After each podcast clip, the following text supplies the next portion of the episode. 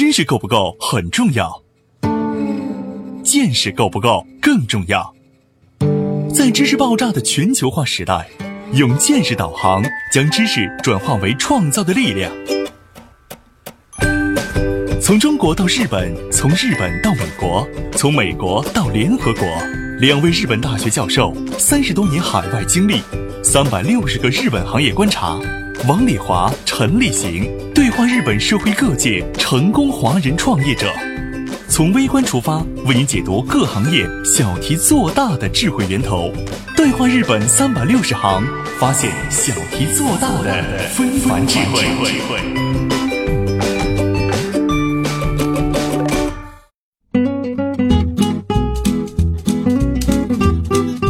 大家好，欢迎您收听今天的对话日本三百六十行，发现小题做大的非凡智慧。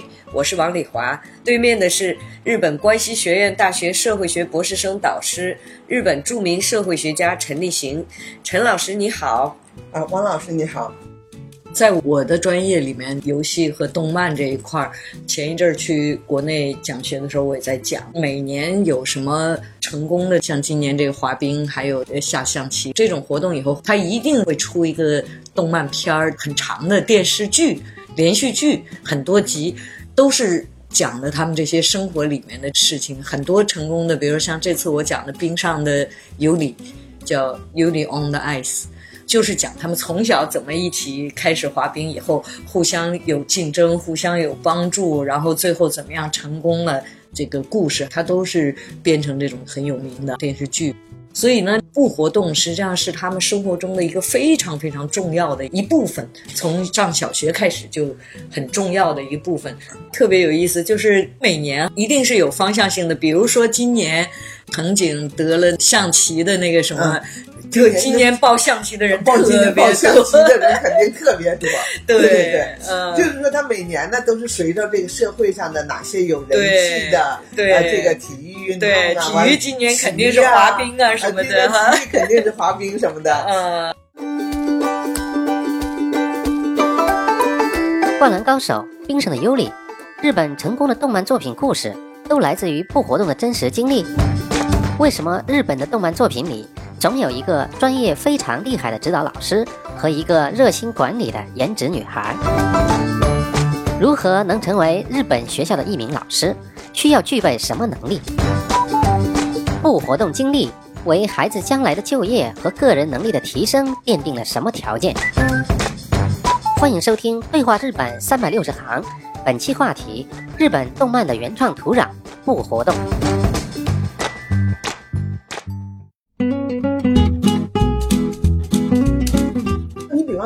子园，嗯，甲子园棒球今年已经是第九十次了。从小学五年级开始，那个棒球队，对，最后的结果就是冲向甲子园。对，谁谁参加过甲子园，一直到老了还在说，我曾经参加过甲子园。那个 甲子园就是学校的棒球队，对，就是一点一点一点打。而且他这个甲子园棒球队是高中的棒球嘛，哈，全国的各个学校从地区比赛最后选出来到全国比赛，哈，全日本人恨不得都在看。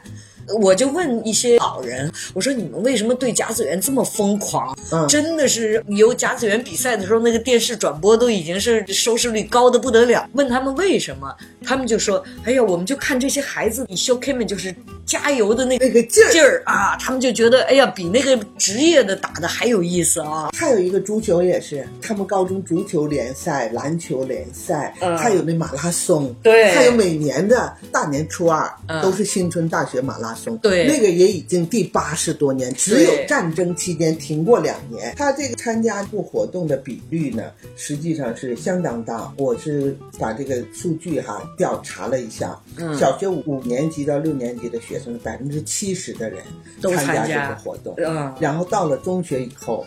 百分之九十，对，到了高中的时候百分之八十五，为什么呢？因为到高三的时候，高三的时候好多人呢就是停了。初中是最多百分之九十，对，就是这个不活动，课外活动，它不仅是说培养了他的专长，比方说你会打棒球，你会吹奏，不光是这个，嗯，更主要呢是培养了在这个孩子们的一个小集团里边。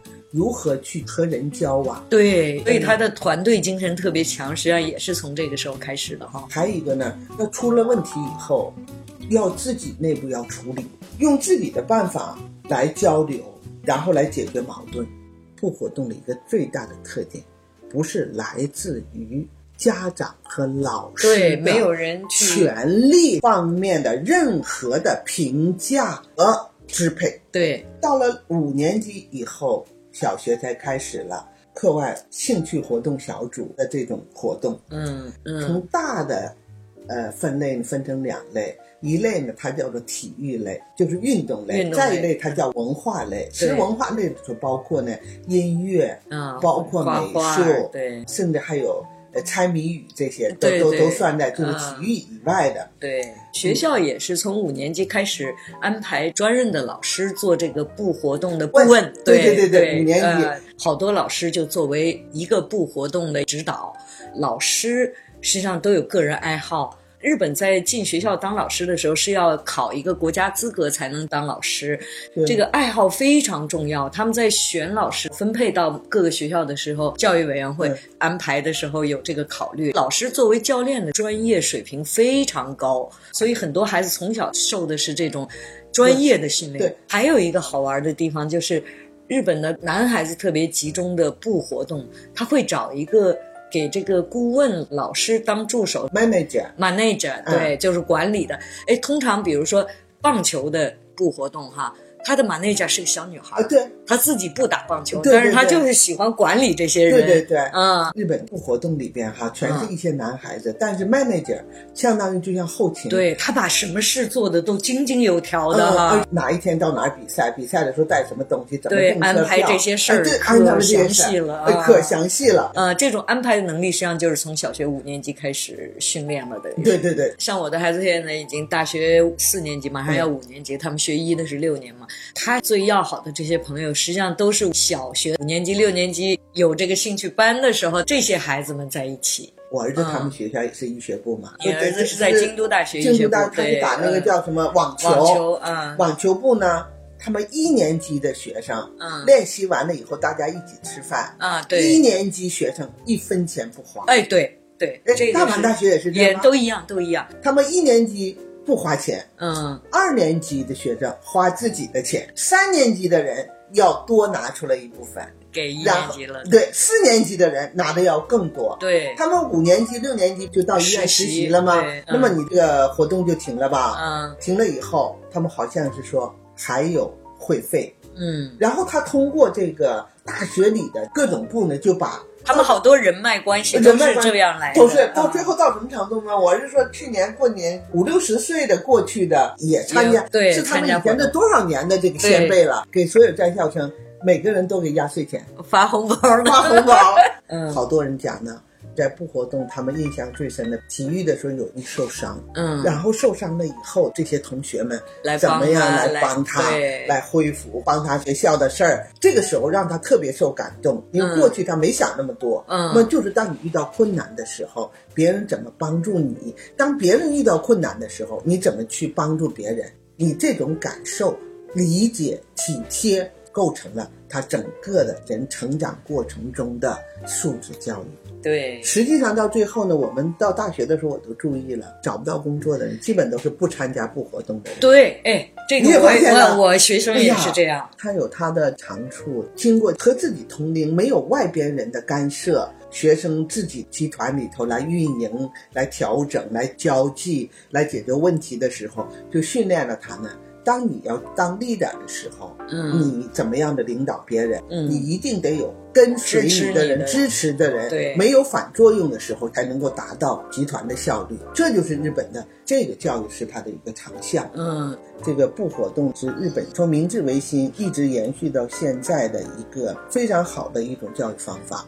政府通过教育员或、学校的指导以外，嗯我觉得还有一个很重要的，就是一种家长理解和支持。啊，这个很重要你比方说，，因为他家长就是这么走过来的。我一开始我女儿啊，在中学的时候，那个部活动就特别的积极。他是打网球啊，我当时就觉得你干嘛不学习呀？你学习成绩不好，你天天打网球，我就完全是持一种消极的态度。我认为他不好好学习，把这大量的时间都用在部活动上，但是他不听我的，不听我的，我也就不说就算了。嗯，但是后来呢，我就发现了。他的不活动了，其他的家长有时候订不上体育馆的时候，哈，人家家长开车上挺老远，把别的市的体育馆订了，支持孩子这个练习。对对对，我当时就是觉得，其他的家长为什么这么支持呢？后来慢慢我就觉得，我对我女儿当时这种是错觉，我们没有过不活动，对，我们会觉得，那你你一天又打网球的话，影响学习。那日本人怎么想的呢？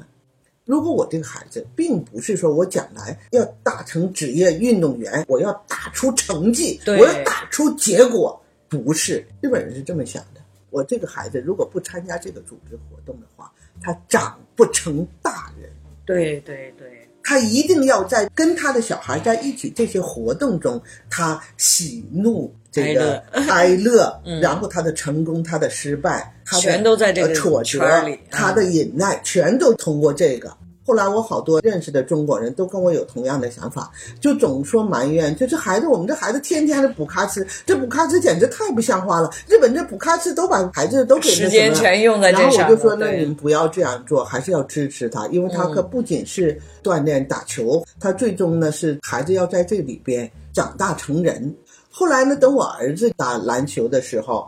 我就有这种想法了。我儿子个子不高，到现在他也就一米七四。嗯，可是他们篮球队的呢，都一米八的人，他就总是当不了这个主打。呃，不主打，他总是板凳。然后到了初三的时候，哈，他不想干了，怎么就觉得没意思了？要如果说过去是我女儿那个时代的话，我会高高兴兴的说：“哎呀，那你自己不干了，那多好啊！那学习去吧。”我就会这么想。嗯，他说我也上不了场。对吧？那我就问他，你将来想当职业篮球运动员吗？嗯，他说不想，没那想法。嗯，那我说那没那想法的话，你上不了场也无所谓啊。对，我说你这个是为了你球队做贡献，有上场的人也需要底下不上场的人 支援呢，或者是需要不上场的人来做很多事情啊。对，另外你通过这个，你家里边也锻炼呢，你不一定把上场看得那么重要啊。啊，我一说他说啊，那行啊。然后后来他上不了场，但是他是一个就是制造气氛的，就是在这个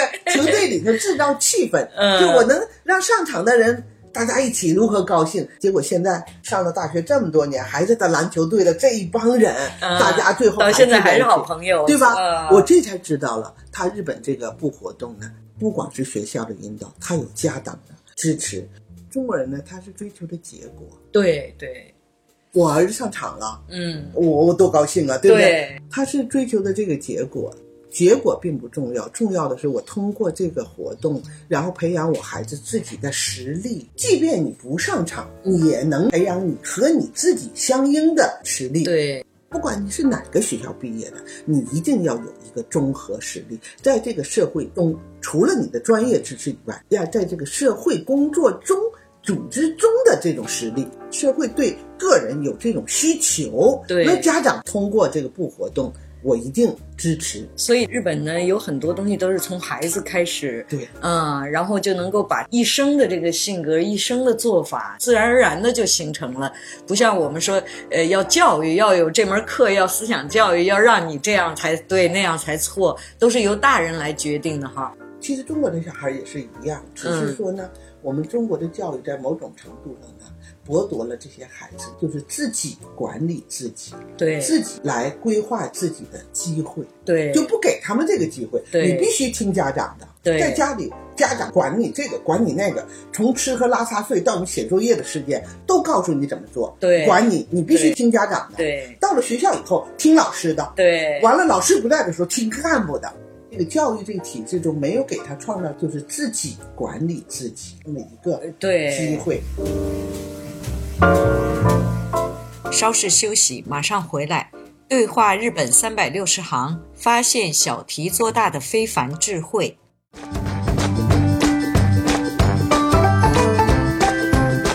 日本在完成自由民主思想教育的同时，如何又保持了团结一致的集团精神？为什么日本人能经营出那么多百年老店？形成日本社会安定和保守的原因是什么？欢迎收听《对话日本三百六十行》，本期话题：日本动漫的原创土壤——不活动。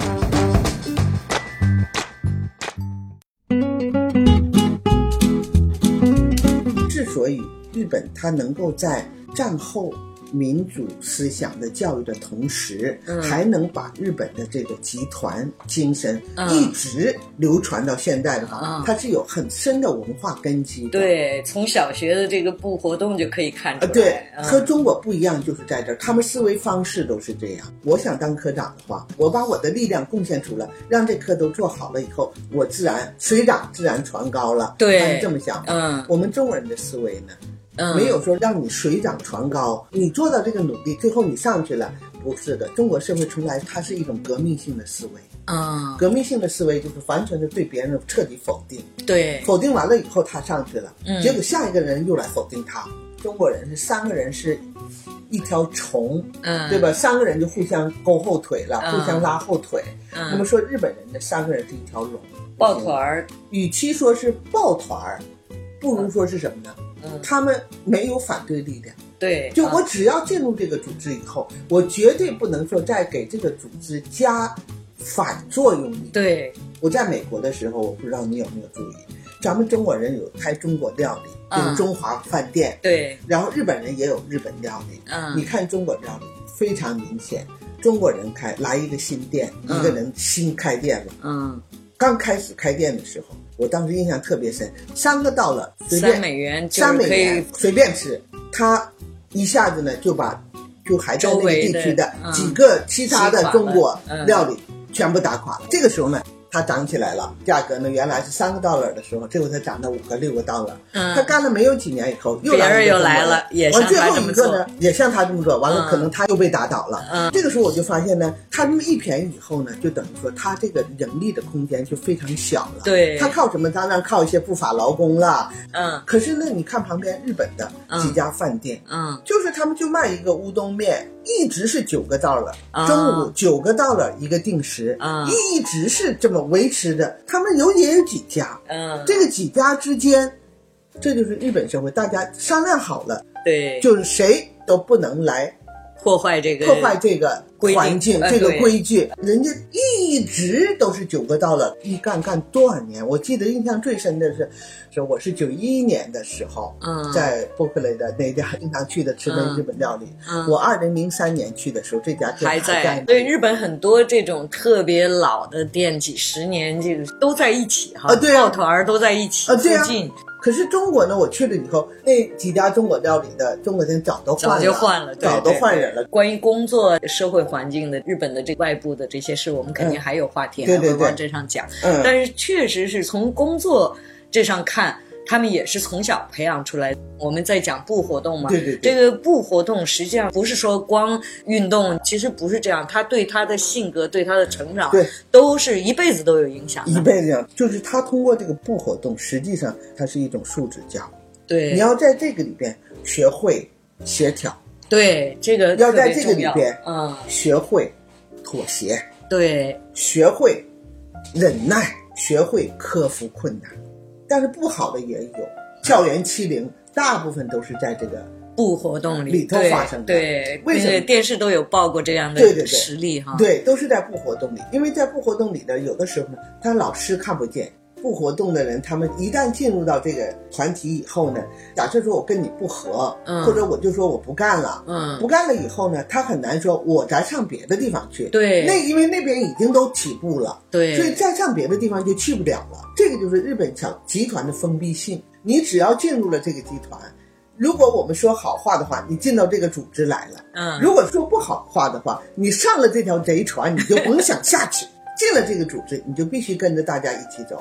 现在他这种教育方法呢，就会影响他创新。美国和日本是一样的，不活动也有，但是他的不活动不是从小学。美国小学是各个州不一样，加州呢是小学五年，嗯，中学，呃三年，高中四年，嗯，就这样的十二年。他的活动呢，初中开始，参加率不高，啊，没有日本高，没有日本高。